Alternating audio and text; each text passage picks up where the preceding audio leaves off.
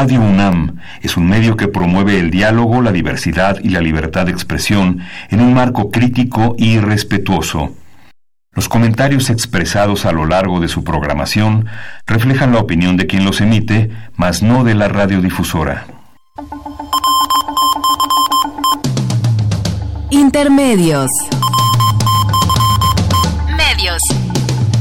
Los medios son más que el cuarto poder. Los medios son más que el cuarto poder. Intermedios, con Tania Rodríguez y Juan Manuel Valero. Tania Rodríguez y Juan Manuel Valero. Intermedios, fábrica inigualable de héroes y villanos. Intermedios.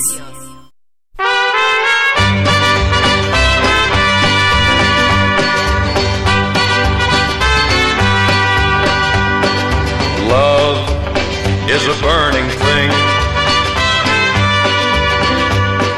it makes a fiery ring. Bound by wild desire, I fell into a ring of fire. I fell into a burning ring of fire. I went down, down, down, and the flames went higher. And it burns, burns, burns. The ring of fire, the ring of fire.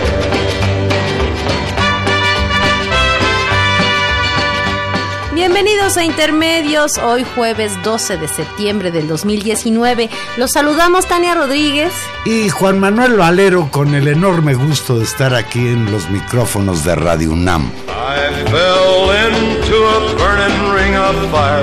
I went down, down, down, and the flames went higher. And it burns, burns, burns. The ring of fire, the ring of fire. The taste. Esas son voces, Valero. Johnny Cash. Yo cuando escucho a Johnny Cash me siento como que voy a caballo. Te sientes en Tennessee o en, En Arkansas o en Nashville, que es donde, Pues, donde eran sus, sus Este meras magnífico tierras. cantante country de Estados Unidos murió en 2003. Hoy estamos recordando, Justamente un 12 de septiembre. recordando, pues no su muerte, sino más bien recordando su arte, ¿no? su vida, su música, este gran cantante, muy con una gran influencia en la música, hay que decirlo, claro que es un, un ícono de la música country, pero también tiene una enorme influencia en el rock, en el blues, en la cultura Pues popular ayer- ayer, norteamericana. Tania, fue un día de luto nacional en Estados Unidos, 18 años de los atentados en Nueva York, las Torres Gemelas, etcétera. y 46 El del golpe. en 46, 1973. Así es. El golpe de Estado en Chile, ejecutado por el ejército chileno con Augusto Pinochet al mando y patrocinado por los Estados Unidos. Pues sí, entonces, bueno, para, Dos- para no enojarnos. Dos acontecimientos atroces. Y yo algún día me gustaría discutir cuál fue más atroz. Fue más espectacular lo de Nueva York. Lo de, bueno, no solo Nueva York, fueron cuatro aviones. Pero es más terrible lo que pasó en Chile.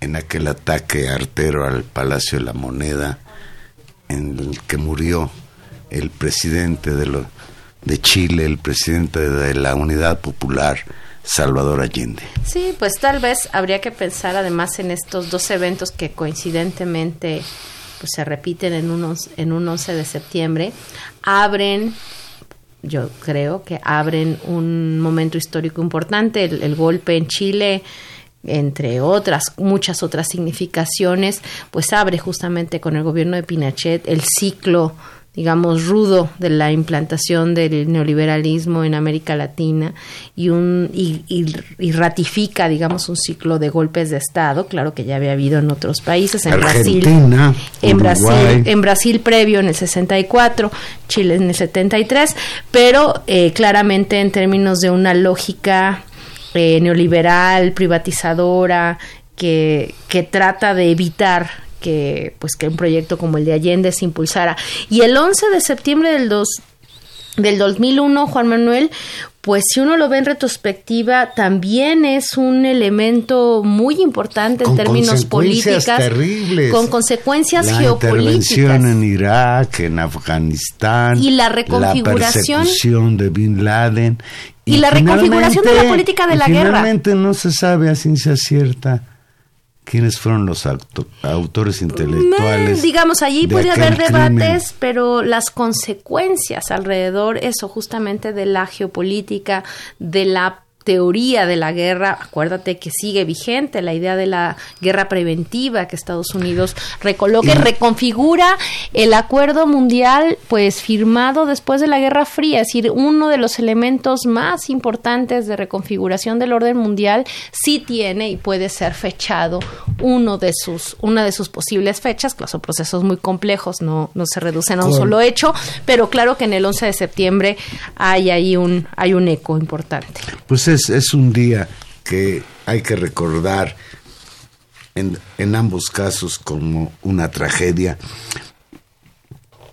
Tania, la noche del próximo domingo 15 de septiembre, Andrés Manuel López Obrador dará su primer grito de independencia ya como presidente de México desde el balcón central de Palacio Nacional. ¿Será un grito diferente, Tania?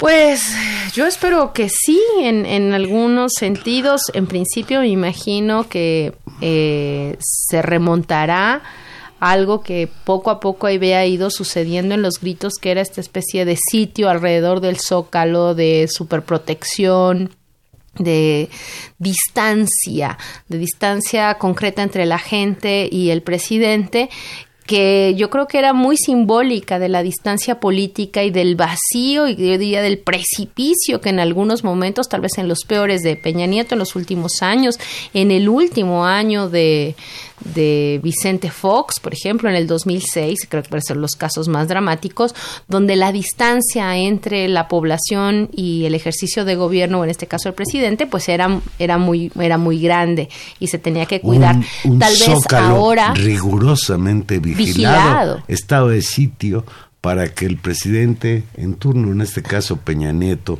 pudiera dar su grito mm. sin que hubiera voces. Me imagino que por lo menos eso cambiará y si la forma es fondo, si la forma es fondo, como, como rezaba aquel adagio, pues efectivamente sí, sí será diferente, porque conociendo al, al presidente López Obrador, pues si no en sus giras o en sus prácticas cotidianas va y viene y tiene un, un contacto de esta forma en una fecha tan significativa, me imagino que eh, más bien pues hay un ánimo de invitar a la gente a que vaya al Zócalo. Yo veo en las redes sociales, en Twitter fundamentalmente, que los famosos chairos, los seguidores del observador, están festejando ya de antemano que van a atiborrar el Zócalo de la Ciudad de México, porque por primera vez será un verdadero grito de independencia, dicen ellos, y a mí inmediatamente me viene a la mente, Tania, que ayer López Obrador se echó un platiquín por teléfono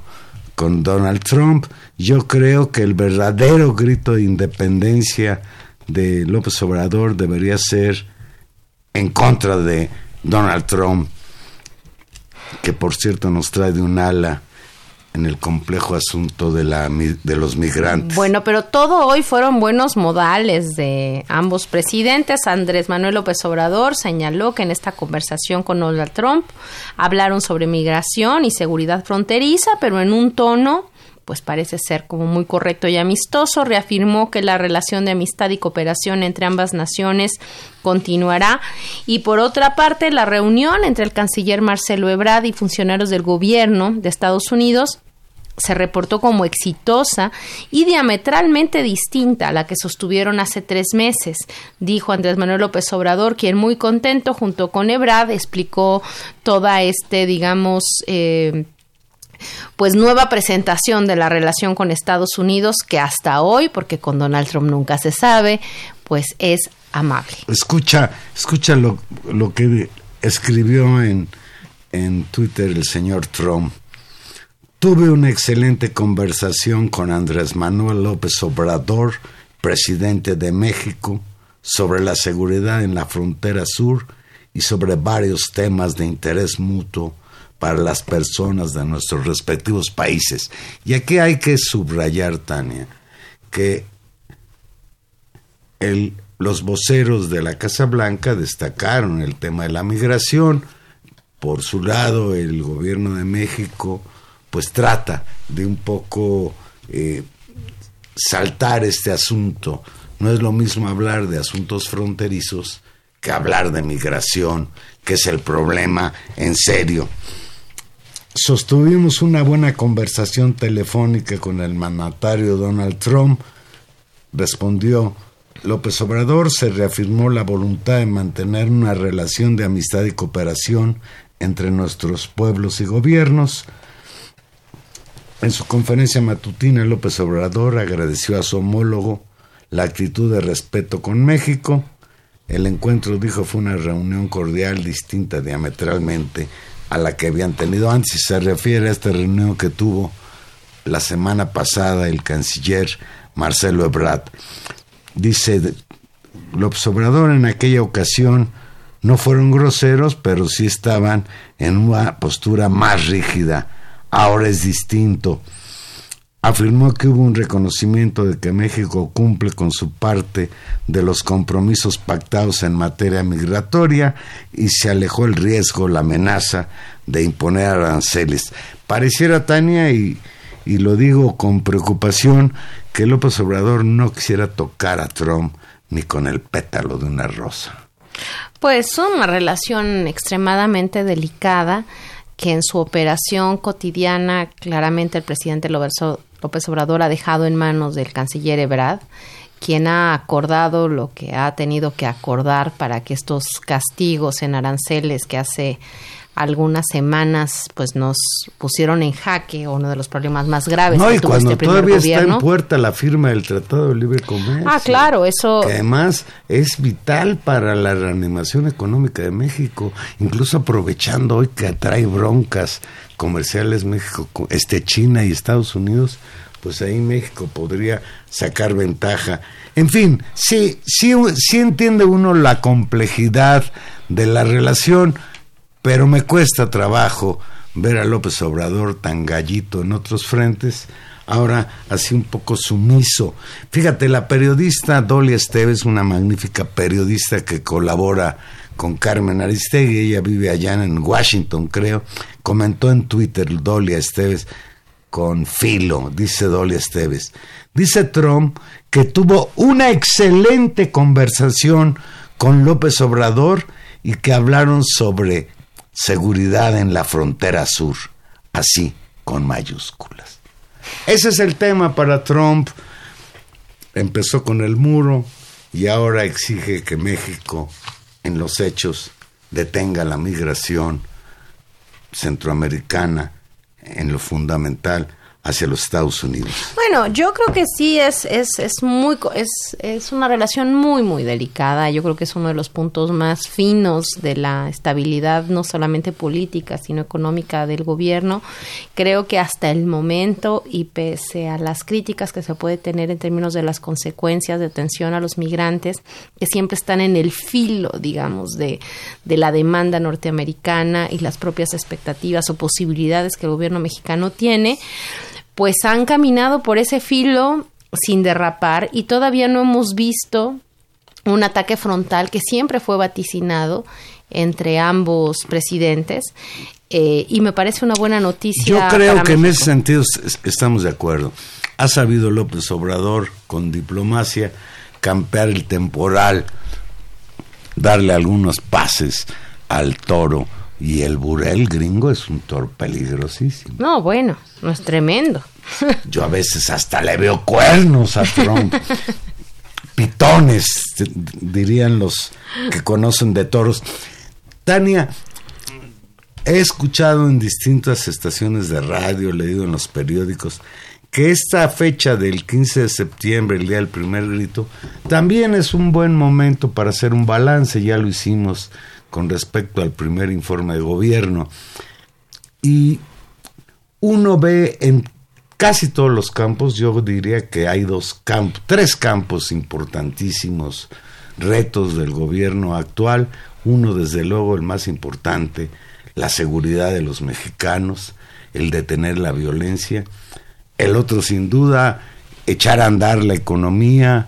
Hay sombras de falta de crecimiento, etcétera, y desde luego la lucha contra la corrupción, que viene a ser uno de los puntales que llevan a López Obrador al triunfo en las pasadas elecciones presidenciales. Y, en, en, términos económicos, la palabra incertidumbre, pues parece la que más nos explicaría a qué nos estamos enfrentando. Ayer se informó que Petróleos Mexicanos busca refinanciar con 6.600 millones de dólares este año. Es decir, va a haber una refinanciación de Pemex por un monto de 6.600 millones de dólares, de forma adicional a la inyección de capital por 5.000 millones de dólares. El gobierno federal brindará apoyo a Pemex con 5.400 de dólares equivalentes a 107 mil millones de pesos, de acuerdo con informes preliminares. Además, una monetarización programada de pagarés del pasivo laboral de 35 mil millones de pesos, así como ayuda fiscal adicional entre 2019 y 2024 por un monto de 15 mil millones acumulados cada año. En mayo pasado se informó que dentro de la estrategia de manejo de pasivos de Pemex se firmó con el banco HSBC, con GP Morgan y con Misuo Securities un crédito sindicado a plazo de cinco años por 8 mil millones de dólares.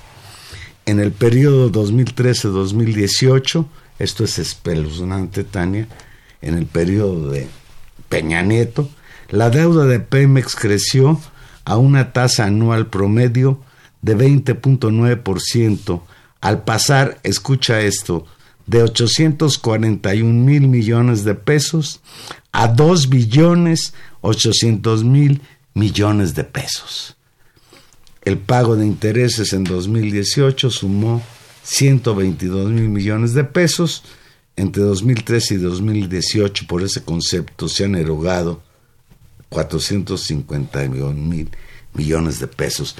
Frente a estas cifras catastróficas del endeudamiento, del desmantelamiento de esta paraestatal en el sexenio anterior, pues como que parece poco la inyección que ahora anuncia el gobierno para tratar de fortalecer la ya muy dañada economía de esta empresa paraestatal que de acuerdo con Andrés Manuel López Obrador deberá ser palanca del crecimiento y desarrollo de México. Eso es lo que él se propone. Es, es muy impresionante los datos de, de, la deuda y creo que vale la pena repetirlo. Es decir, la crisis de Pemex no es necesariamente una crisis que se puede discutir y es el argumento, digamos, de otro tipo de críticas con respecto al, al papel del petróleo, de fundar el desarrollo del país en el petróleo. Eh, en este caso, eh, lo que estamos viendo es una compañía que empieza a quebrar en función de un endeudamiento inaudito y un endeudamiento que no queda claro si no se tradujo en nada, no se tradujo en infraestructura, no se tradujo en condiciones mejores. Al contrario, estos mismos años en los que Pemex está endeudando a una tasa anual del 20.9% y que llega a 2 billones 82 mil millones de pesos, son los mismos años en que se va desmantelando la compañía. Si tienes un proceso en la que le endeudas y la desarmas. ¿Por qué endeudar a una empresa que estás desplazando? La, ¿Qué hace la reforma energética? Esta que fue la reforma central de Peña Nieto. Lo que intenta es abrirle paso a la inversión privada tanto nacional que extranjera en los procesos de extracción, de exploración petrolera, desplazando a Pemex, que por cierto, pese a la reforma energética, esta estrategia de Peña Nieto fracasó. No ha habido realmente una demanda de empresas extranjeras lo suficientemente alta para proyectar un crecimiento económico sobre esa base. Es decir, la reforma energética que se anunciaba como la panacea, pues no ha dado los frutos esperados y peor aún, pues dejó en una situación de indefensión económica, tecnológica a Pemex. Dicen las calificadoras internacionales, dice por ejemplo Fitch Rating, consideró que la inyección de capital por 5 mil millones de dólares anunciada ayer por petróleos mexicanos reforzará el perfil de liquidez de la petrolera al reducir la deuda a corto plazo, aumentar la disponibilidad bajo sus líneas de crédito revolvente comprometidas y suavizar los vencimientos a mediano plazo. Digamos que en ese sentido esta calificadora ve con buenos ojos la iniciativa del gobierno de refinanciar a Pemex. Estimó que el apoyo total del gobierno mexicano hacia Pemex en 2019 puede sumar aproximadamente 9.500 millones de dólares después de la inyección de capital y siempre que la compañía pueda obtener 100% de los beneficios fiscales que el gobierno extendió para 2019. Se espera que Pemex use parcialmente algunos de estos ingresos para financiar sus inversiones. Y en esto pues juega un papel importantísimo la reanimación de la producción en las refinerías.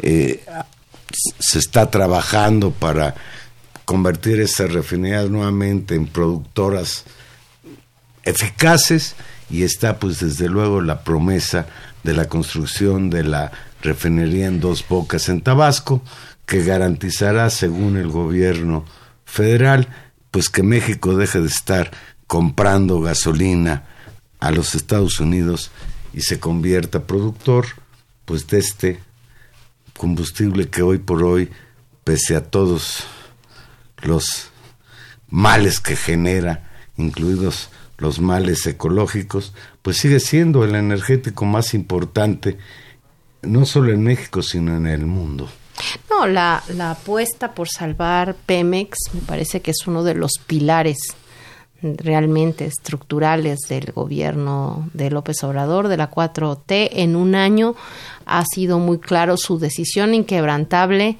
de hacerlo en este presupuesto. El dinero de Pemex está, hay un ejercicio de, de, refinanciar la deuda, está, como tú dices, como uno de los proyectos centrales construir la la refinería, la atención al huachicol, es decir, Pemex juega un papel central en el plan de trabajo.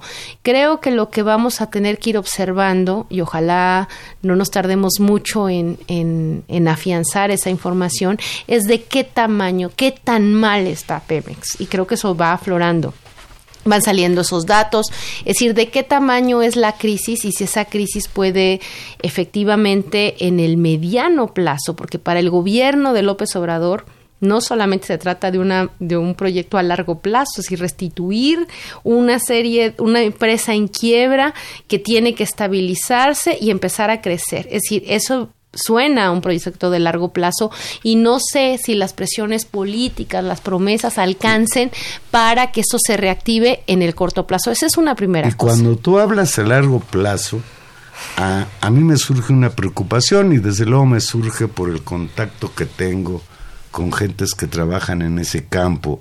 Creo que México, o al menos yo lo veo como una omisión, no le está apostando como le está apostando a Pemex, al impulso de las energías renovables. Y creo que ahí México, nuevamente, como ha pasado en otras áreas, se está quedando atrás. Y creo que esto es algo que, de lo que no ha tomado conciencia el gobierno actual.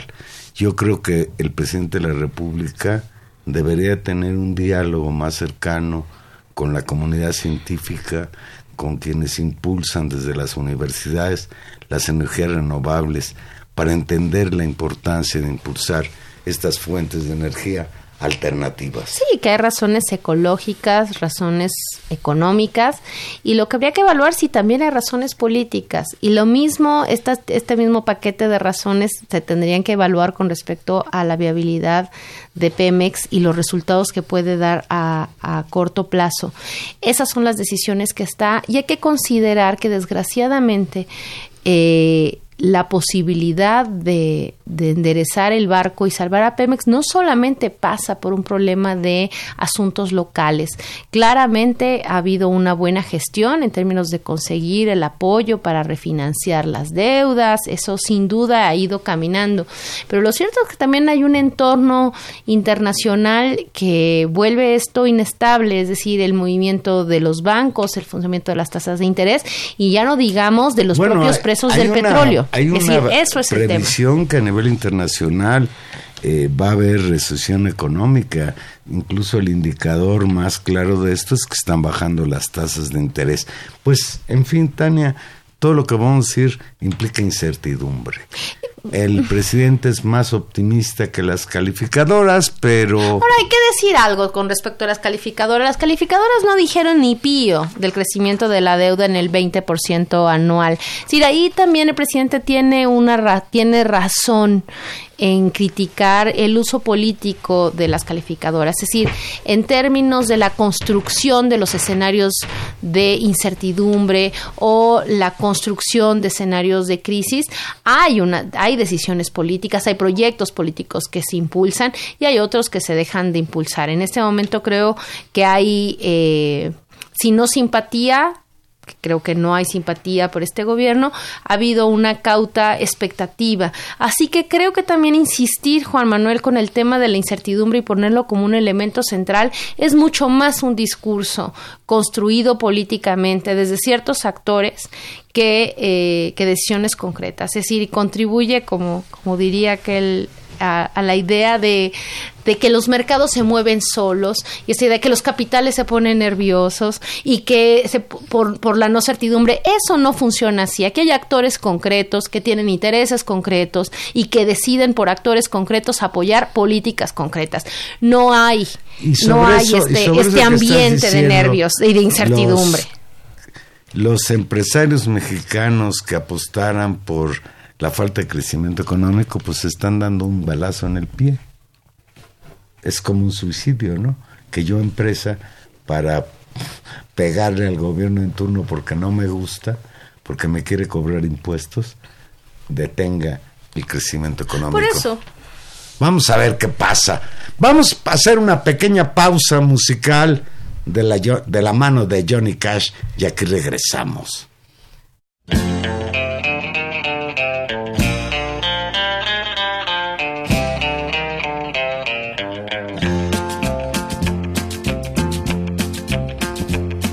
Well, I left Kentucky back in 49 and went to Detroit working on assembly line. The first year they had me putting wheels on Cadillacs. Every day I'd watch them beauties roll by and sometimes I'd hang my head and cry. Cause I always wanted me one that was long and black.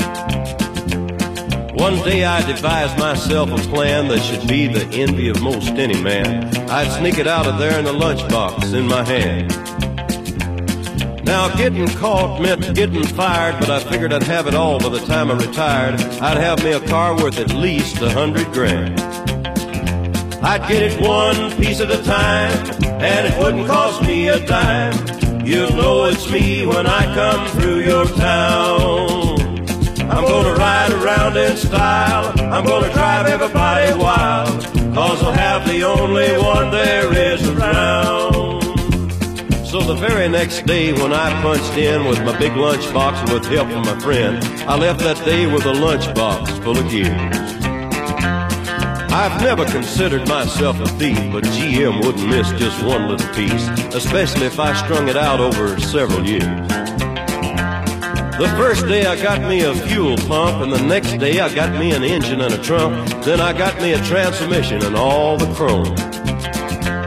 The little things I could get in my big lunchbox, like nuts and bolts and all four shocks, but the big stuff we snuck out my buddy's mobile home. Una pieza a la vez, dice Johnny Cash. Pues Tania, si la economía es un problema grave para López Obrador, hay otros que él tiene. Manuel Bartlett, el director de Petróleos Mexicanos. No, de la De la, perdón, de la Comisión Federal de Estamos hablando de Bartlett, el director de la Comisión Federal de Electricidad, ya se convirtió en la piedrita, en una piedrita en el zapato de López Obrador.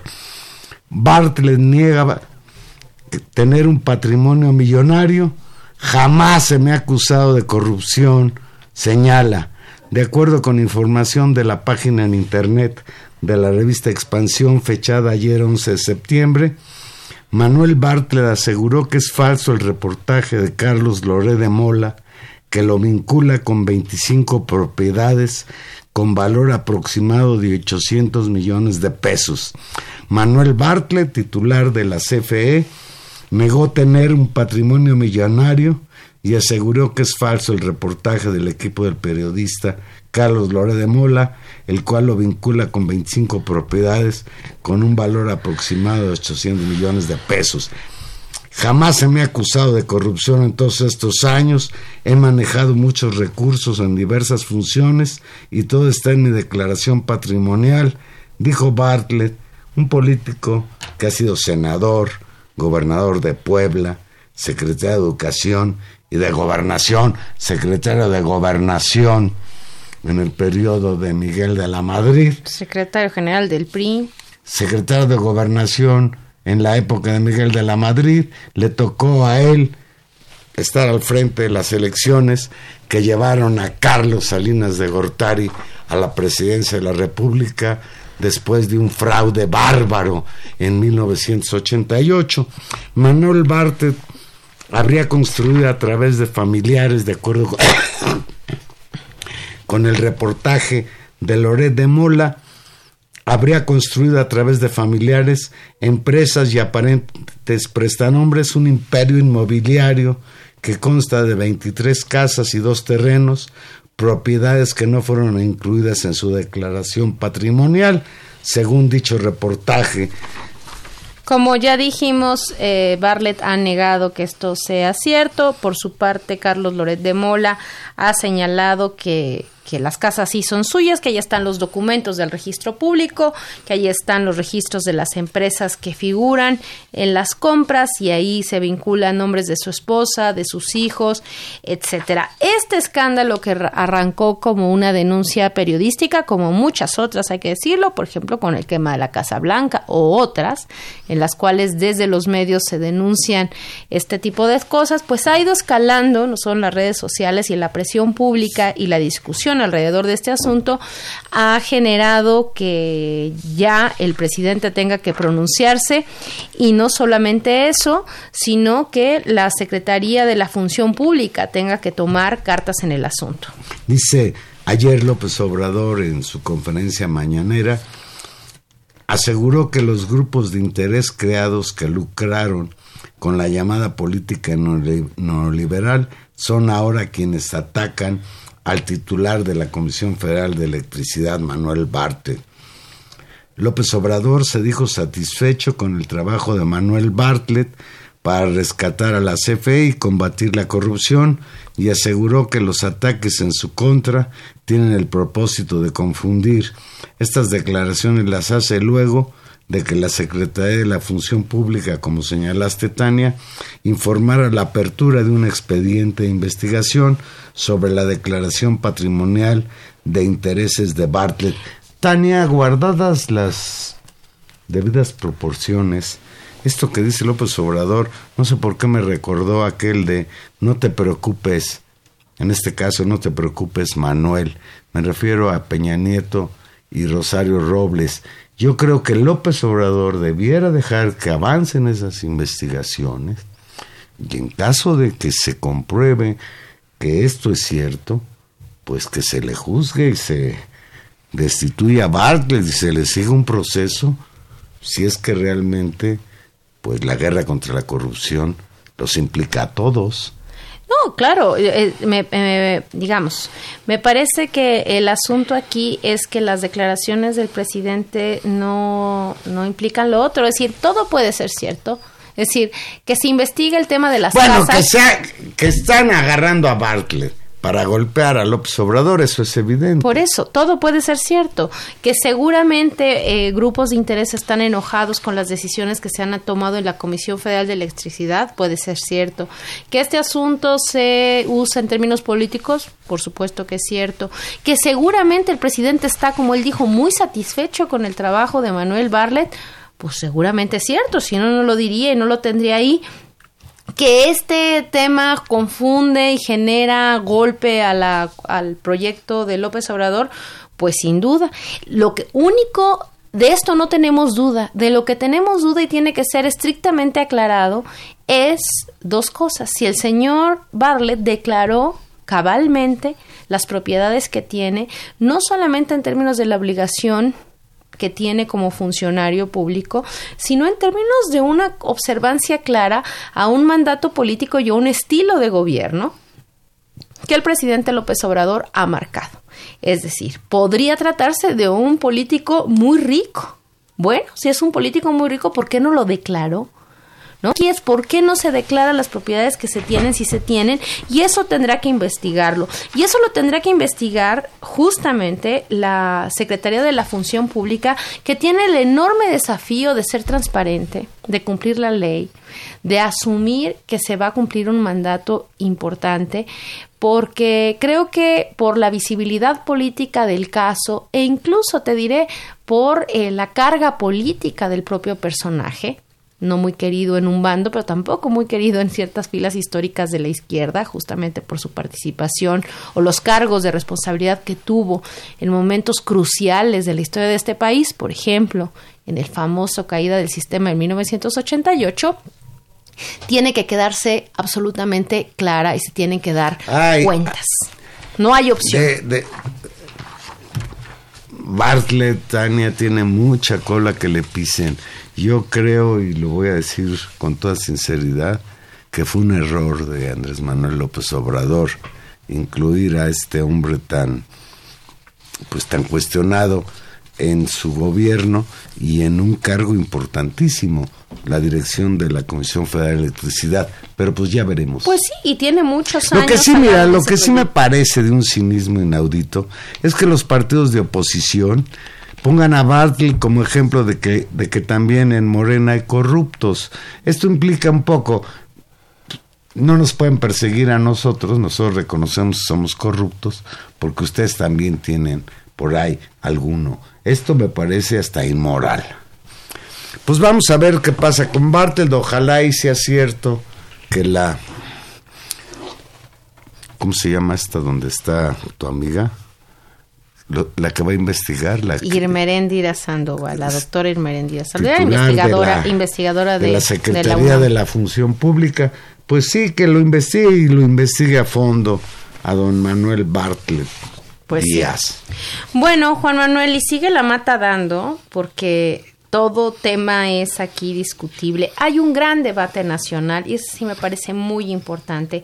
Alrededor, pues lo sabemos, de la presentación del paquete fiscal, que ya hablaremos con detenimiento de él, porque la, la propuesta del presupuesto siempre tiene que ver con pues cómo se junta dinero, cómo se va a administrar ese y cómo se gasta. Ya el gobierno había prometido que no iba a presentar nuevos impuestos, ¿no? Eh, y que simplemente iba a tratar de afianzar de cualquier forma su política fiscal. Ya están empezando a salir algunos asuntos, me parece que dos son relevantes. Uno, por ejemplo, la exigencia de que nuevas formas de hacer negocio o nuevos ámbitos de la economía que no están particularmente regulados en términos de su contribución fiscal lo sean, por ejemplo, la toda la economía digital o cierta Claro, la economía digital es importante que pague impuestos. Sí, bueno, Cada vez que un bajas tema. una película de Netflix, estás contratando servicios. Pues sí, Y alguien en- tiene que pagar impuestos. Bueno, exacto. Entonces ahí hay una, ahí hay una discusión que eso va a empezar.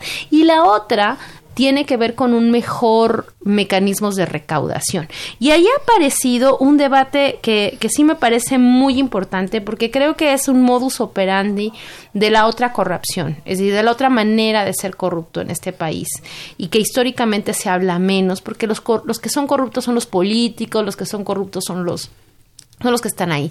Pero aquí hay un mecanismo que no puede haber en términos de, de, de corrupción, incluso de, de robar al erario, estafas del tamaño como la estafa maestra, por ejemplo, si no se construye también una contraparte, digamos, en el ámbito privado, es decir, empresas, muchas de ellas empresas fantasmas o muchas de estas empresas que no son fantasmas, pero en realidad su negocio no es el negocio, los productos que realmente hacen, los servicios que realmente prestan, sino los que cumplen de manera, ahí sí, fantasmas y que se convierten el negocio en dar facturas, facturas que terminan siendo eh, fachadas para lavar dinero, fachadas para mover dinero y que han construido sin lugar a dudas grandes fortunas en estos años. Alrededor de este debate, Juan Manuel, es que, bueno, también otra, otro de los, de los grandes debates se va armando en el país. López Obrador llamó farsantes y arribistas a los legisladores opositores a la reforma en contra de las facturas falsas. Leo textual, farsantes, simuladores, arribistas, politiqueros corruptos. Así calificó el presidente López Obrador a legisladores de oposición que anunciaron el impulso de una acción de inconstitucionalidad ante la Suprema Corte de Justicia de la Nación contra las reformas sobre el uso de facturas falsas y empresas fantasma. Agregó López Obrador, están en su derecho, están en su derecho de presentar esta mm, iniciativa ante la Suprema Corte de Justicia de la Nación pero esto es de pena ajena, dice López Obrador. Están defendiendo a los defraudadores. Eso de las facturas falsas empezó hace unos años y proliferó en el país.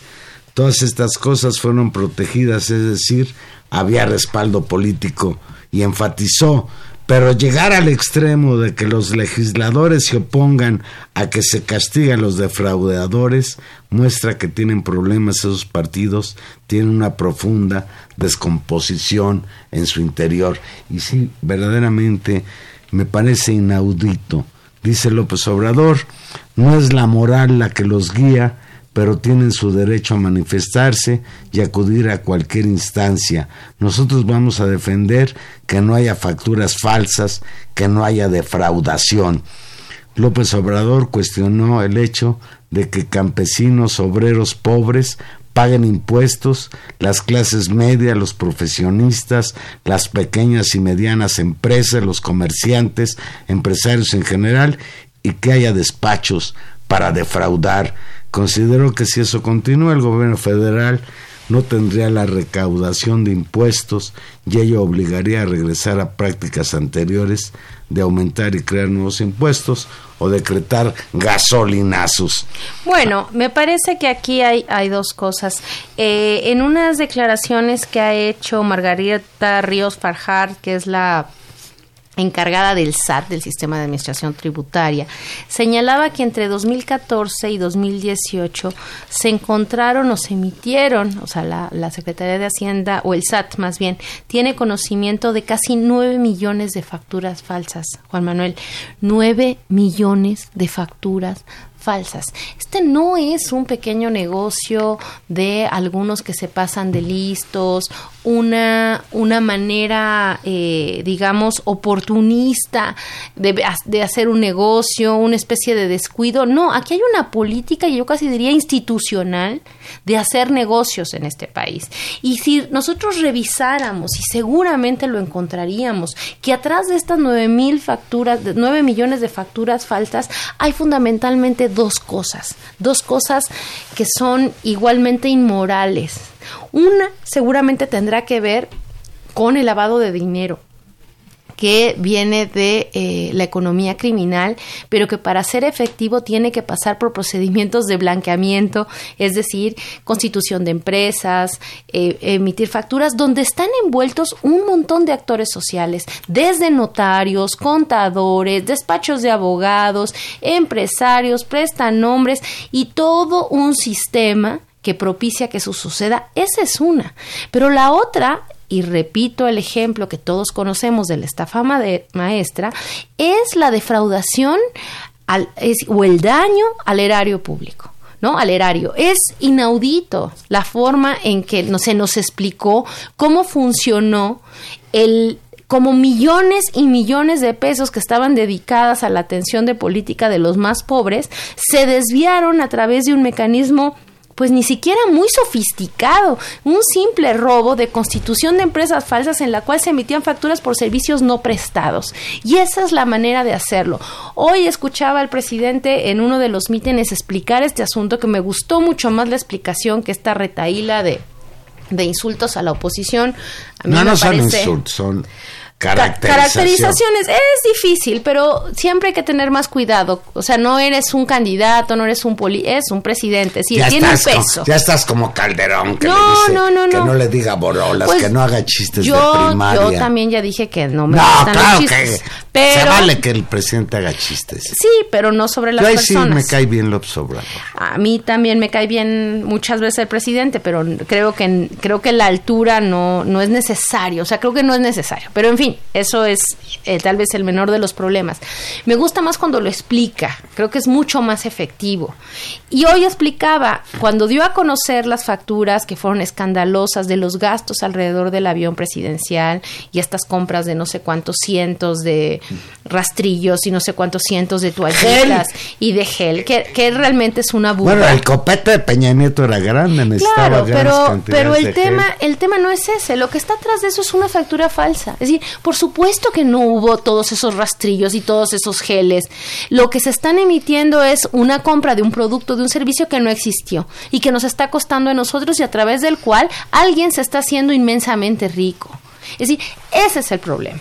Entonces, comprender que así funciona el mecanismo también nos tiene que hacer pensar como sociedad eh, que eso no se hace, que esa no es una manera de hacer negocios. Y me parece que ahí sí es muy importante distinguir entre, más allá de la posición que pueda tener uno, la forma, eh, la función social que puede tener o el ejercicio, digamos, de una empresa que más o menos vive, un empresario que vive de hacer las cosas que haga o una eh, o que venda los servicios que venda y que ahí tenga una riqueza a simplemente fingir, ¿no? Y estafar, porque eso se llama estafa aquí y en China. A mí me, de veras me llama mucho la atención. Ya desde hace ocho días en el Senado, eh, el PAN fue el que empezó los senados del PAN, eh, empezaron a cerrar filas en defensa, Tania, de elevación fiscal. ¿Cuáles son sus argumentos de que el gobierno quiere aplicar terrorismo fiscal, que se va a desanimar la inversión porque los empresarios tendrán miedo? ¿A qué? A pagar sus impuestos, a no defraudar al fisco, a no emitir eh, facturas fantasma, a eso tienen miedo, qué barbaridad.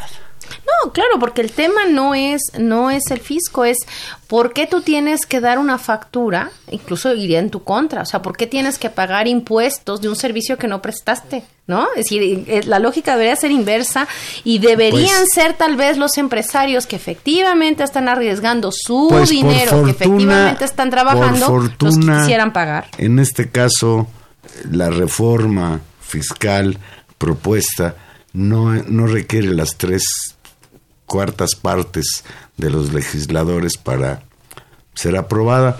Ojalá, ojalá que en este caso, sí, los legisladores de Morena y partidos aliados que los acompañan se mantengan firmes y se apruebe y se convierta en ley el que el Estado reglamente fiscalmente a los que trabajamos y producimos en este país. Pues Tania, pues lo que también es otro dolor de cabeza para López Obrador, para el Congreso, etcétera, pues es que siguen los plantones de la Coordinada Nacional de los Trabajadores de la Educación. Hoy obligaron a suspender los trabajos legislativos en, en San Lázaro. La mesa directiva de la Junta de Coordinación Política de la Cámara de Diputados acordó suspender la sesión ordinaria de hoy ante la falta de condiciones por el bloqueo que mantiene la sección 22 de la Coordinadora Nacional de Trabajadores de la Educación en el recinto legislativo. la oposición solicitó al a la presidenta de la Cámara, la señora Laura Angélica Rojas, del PAN, convocar para que el próximo martes y el coordinador de Morena, Mario Delgado, confirmó que efectivamente no, hay, no había condiciones para los trabajos legislativos de hoy. Así no se puede avanzar en favor de la educación, reprochó. Delgado refirió que durante la mañana se buscó un diálogo con el magisterio oaxaqueño, pero prevaleció la cerrazón. Y bueno, pues ahí está ese conflicto no resuelto ahora que tiene que ver con la aprobación de las llamadas leyes secundarias de las reformas constitucionales en materia educativa. Pues un, un tema central que se había, digamos, pateado el balón se habían dado, ustedes recordarán que se había eh, aprobado una nueva reforma constitucional y muchos de los asuntos que eran como muy espinosos o que generaban mucho descontento y que no habían logrado constituirse en acuerdos fueron, digamos, aventados hacia adelante a las leyes secundarias Hoy estamos empezando a ver el efecto de esa situación. Se dio un plazo perentorio para aprobar, para empezar a aprobar esas leyes. No, claramente ya no se cumplió. Mario Delgado afirmó que no había los acuerdos suficientes y que no se iba a subir el punto. Justamente como, como ese plazo se cumplía, eh, llegaron, llegó la varias de las organizaciones de la CENTE y creo que aquí vamos a empezar a ver varias cosas y ya tendremos que hablar con, con los expertos eh, sobre esto cuando esto vaya terminando de perfilarse y se presenten los proyectos de ley secundaria. Eh, ¿Hasta qué punto la CENTE sigue actuando de manera unitaria? ¿Cuántos de los actores están comprometidos con este tipo de acciones? cuál es la agenda mínima eh, que va a resolverse o que ya se resolvió y cuántas cosas empiezan a ser como emergentes. Por ejemplo, se decía que en los plantones sí efectivamente había profesores, pero había muchos más técnicos, ¿no? Eh, asistentes, digamos, académicos, técnicos de las escuelas que perdían la condición con esta nueva ley o, o quieren garantizar la posibilidad de, de garantizarse el acceso a plazas de profesores. Es decir, vamos a empezar a ver cada vez cosas más específicas y vamos a ver hasta qué punto la movilización eh, vuelve a tener un consenso mayúscula como la tuvo con la reforma constitucional de Peña Nieto, sin lugar a dudas, es decir, un, un disgusto del magisterio en su conjunto o no. Y entonces eso permite también al gobierno un margen de negociación. Veremos y creo que tendremos que ver el contenido de las leyes para poder evaluar hacia dónde camina esta situación. Ya está terminando el programa, pero hay un tema, Tania, que me gustaría tocar, aunque creo que le debemos dar más importancia y tiempo en otro momento. La Secretaría de la Defensa Nacional señaló que cuando elementos de su corporación sean agredidos, se actuará conforme a los principios del uso de la fuerza y de su graduación. Por, su parte, el presidente respaldó la medida, pero aclaró que ésta debe ser aplicada sin abuso, sin racias o masacres, como era anteriormente. Se tiene que respetar la vida y nadie está autorizado a justiciar. Y esto tiene que ver con, pues, con estos episodios que se han repetido en Puebla, en Michoacán, en Querétaro, de que ante acciones de disuasión por parte de la Guardia Nacional, pues los los encontrados infragantes en delitos contraatacan y golpean a las a las fuerzas en, a la Guardia Nacional, a, quien se supone que tiene el monopolio del ejercicio de la fuerza. Miembros del ejército. y esto pues ha sido un tema que ha tomado la oposición para señalar que López Obrador está propiciando con llamarle al pueblo bueno, etcétera, etcétera, y, llamar a las fuerzas represivas a que no repriman, pues que está propiciando esta situación, que está poniendo en peligro y acabando con la dignidad de las Fuerzas Armadas. ¿Qué te parece? Pues me parece un tema muy delicado, claramente un signo más de descomposición social, es decir, la, la estructura social de reconocimiento de la autoridad es un problema gravísimo de restitución. Si tú ves del las orden. escenas y son Es- verdaderamente es- impresionantes. Es ¿eh? peligroso porque además someter a Fuerzas Armadas a esa situación siempre es riesgoso. Eh, creo que hay límites en la atención y el combate al, al delito y hay que decirlo, es decir, tampoco se va a resolver y esa también es otra de las de las comidillas de la semana diciéndole fuchi a los a los delincuentes, este recriminándole Fuchi haciéndolos- haciéndolos reflexionar moralmente. Creo que esa es una tarea sin duda importante para la sociedad mexicana en su conjunto. Tenemos que discutirlo, se tiene que señalar la trampa, eh, no se hace, no hay que robar, hay que dar las condiciones, pero también ante un, un evidente eh, clima de crisis y de desorden social, eh, digamos, poner un límite, y no estoy llamando a la represión, por supuesto que no, creo que ha sido cuidadoso eso, pero también hay un riesgo muy grande, muy, muy grande en el contacto permanente de grupos criminales con las fuerzas, con las fuerzas del orden.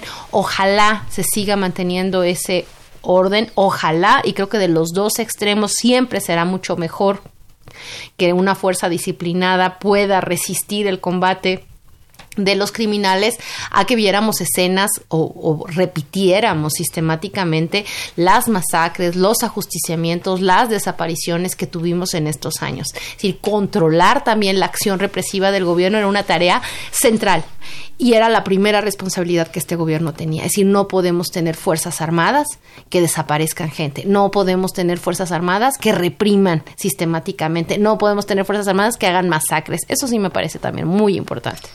Pues ya nos vamos, Tania. Pues ¿Vas, ya nos vamos. vas a ir al grito? Pues si no llueve, Juan Manuel, si uno se anima y si... ¿Tú vas si a ir el al grito, Humberto? Humberto dice que sí. Por experiencia sociológica, me imagino que sí. Pues Hacer etnografía. creo que sí va a ser un grito de independencia diferente. Ya veremos. Y por lo pronto, pues pásenla todos muy bien. Cenen rico en familia o cenen con, con quien quieran. Y que sirva por lo menos también para reflexionar sobre, sobre esta, esta larga historia de nuestro país y del ejercicio de la independencia. Y agradecemos también que el 16 de septiembre caiga en lunes. Ah, bueno. Para que se extienda el fin de Esa es semana. una maravilla. Un día más. Ya nos vamos. Estuvimos con ustedes en los controles técnicos, don Humberto Sánchez Castrejón, en la producción Gilberto Díaz Fernández y en los micrófonos. Tania Rodríguez, me da mucho gusto que hayas regresado hoy. Juan Manuel, que se escapó hace ocho días. Qué bueno que ya estás aquí. Aquí nos escuchamos el próximo jueves. Tengan una muy, muy bonita noche.